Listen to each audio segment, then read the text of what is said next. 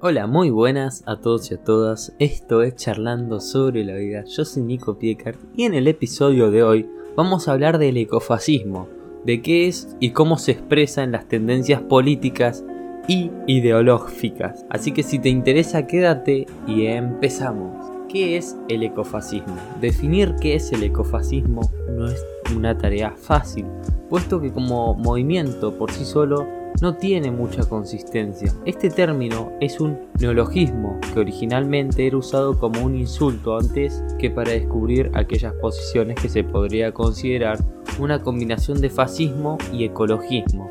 En su sentido político más estricto, podemos entender al ecofascismo como cualquier ideología o postura ecologista en la que se introducen de una u otra forma aspectos propios del, del fascismo en esencia entenderíamos como ecofascismo a cualquier corriente ecológica en la que pusieran por delante la integridad medioambiental antes que el bienestar y derecho de las personas o de ciertos colectivos. Un régimen ecofascista sería aquel régimen totalitario en el que se aplicara un exhaustivo control de los recursos naturales con la intención de preservar el medio ambiente. Entre las leyes que se podrían aprobar en este régimen tendríamos la total prohibición de la tala forestal, la pesca de ríos y lagos, la emisión de gases en la industria o cualquier medida que tuviera la clara intención de evitar cualquier mínimo daño a la naturaleza, aunque esto supusiera privar de derechos a los ciudadanos como la alimentación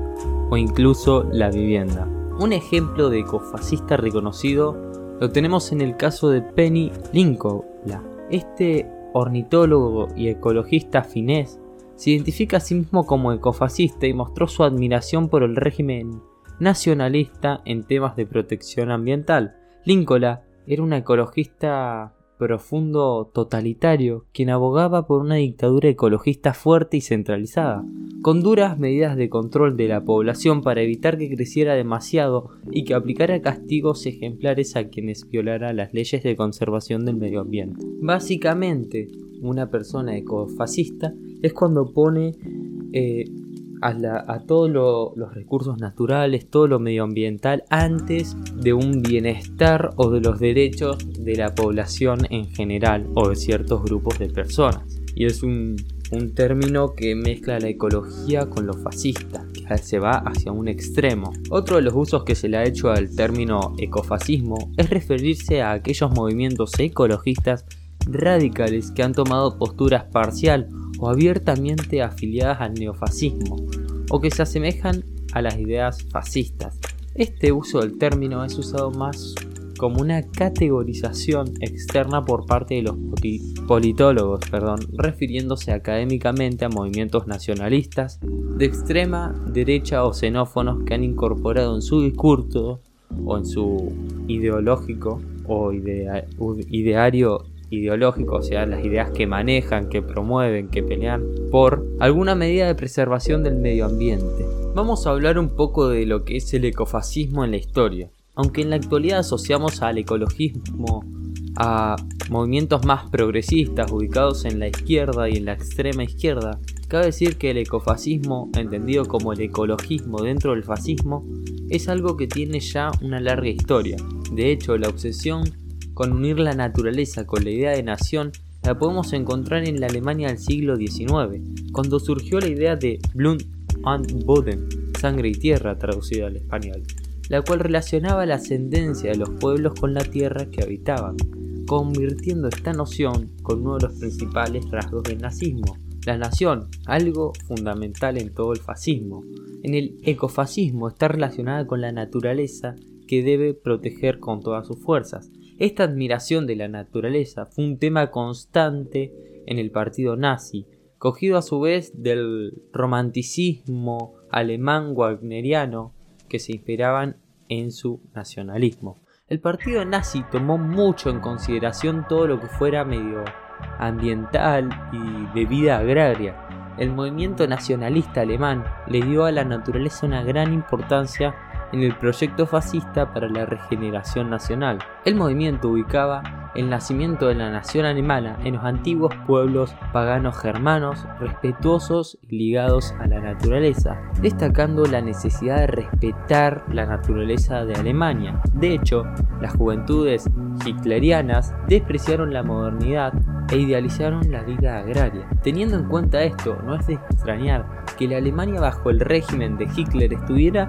a la vanguardia del conservacionismo fundando las primeras reservas silvestres protegidas legalmente y reconociendo en su legislación a los animales y a la naturaleza como sujetos de derecho en vez de objetos. De hecho, el partido nazi recibió mucho apoyo de los ecologistas y conservacionistas alemanes, aunque este apoyo se fumó al empezar la Segunda Guerra Mundial, puesto que la producción armamentística era urgente. Si bien el caso de Alemania no fue la única excepción, sí que debe incidir en el que el fascismo, entendido en su sentido más clásico, poco le importaba a la naturaleza. La mayoría de los fascismos europeos estaban más interesados en usar la producción industrial como herramienta de unidad nacional antes que pararse a pensar en la necesidad de proteger al medio ambiente. La otra excepción fue Rumania, donde la Guardia de Hierro, esta organización fascista compuesta por el campesinado rumano, vio en el capitalismo y los judíos los elementos que estaban destruyendo la nación rumana. Su cultura su cultura que era cristiana ortodoxa y sus tierras agrarias. Este movimiento abogaba por la preservación del campo tradicional en contra de la modernización y la creación de urbes industriales. Ahora vamos a hablar de la ultraderecha y el ecologismo en la actualidad. Esto es un tema de mucha historia, que, es un concepto que la verdad que no se ha trabajado mucho y ahora que se ha puesto más de moda, que es algo más urgente, que hay algo que hay que cuidar, eh, se hizo más conocido y es súper interesante. Mezclar la política con la naturaleza y las guerras es algo que no, se no, no conocía y quería traerlo. Normalmente se asocia al ecologismo del siglo XXI con los movimientos de izquierda y ultraizquierda. El ecologismo es visto como un movimiento contrario al capitalismo, y en especial al liberalismo.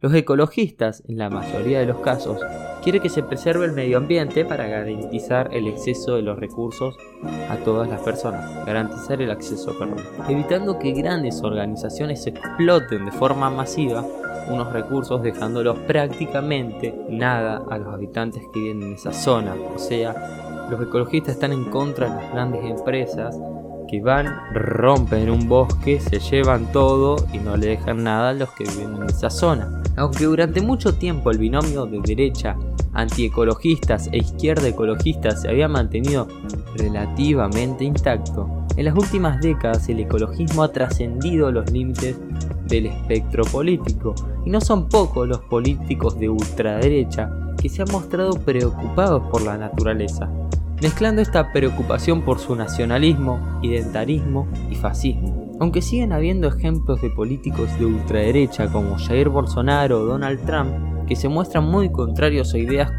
con el cambio climático o la limitación de la explotación medioambiental, otros políticos del mismo lado del espectro político han hecho justo lo contrario. Cabe decir que resulta curioso cómo estos dos políticos, en especial Bolsonaro, has visto la lucha contra el cambio climático como un nuevo marxismo cultural, considerándolo en la amenaza comunista del siglo XXI.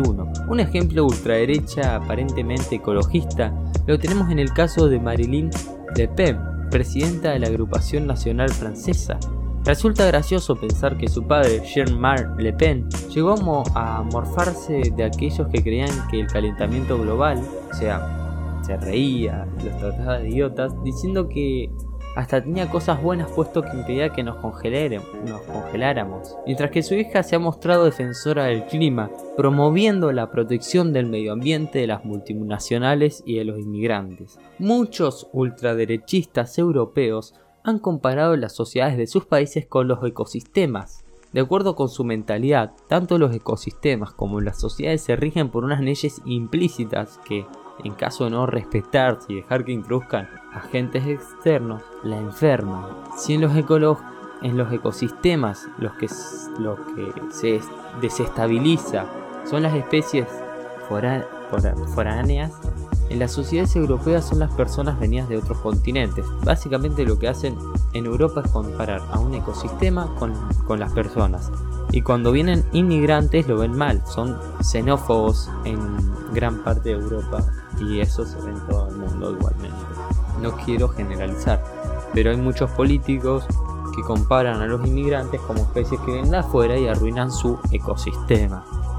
Basado en la idea de que cada pueblo toma como base la naturaleza de su región, el hecho de introducir a personas de otras regiones es un atentado biológico. Esto es una idea muy ecofascista la que plantean ciertos políticos. Cabe decir que realmente muchos de los discursos de los ultraderechistas a favor del medio ambiente no son sinceros, con lo cual no se podría considerar como verdaderamente ecofascistas. El hecho de que hablen de proteger la naturaleza o evitar el cambio climático tiene más que ver con un interés por conseguir más votos, sumándose a una ola del ecologismo que está tan de moda, dada la gran preocupación y sensibilidad por los problemas medioambientales en la actualidad.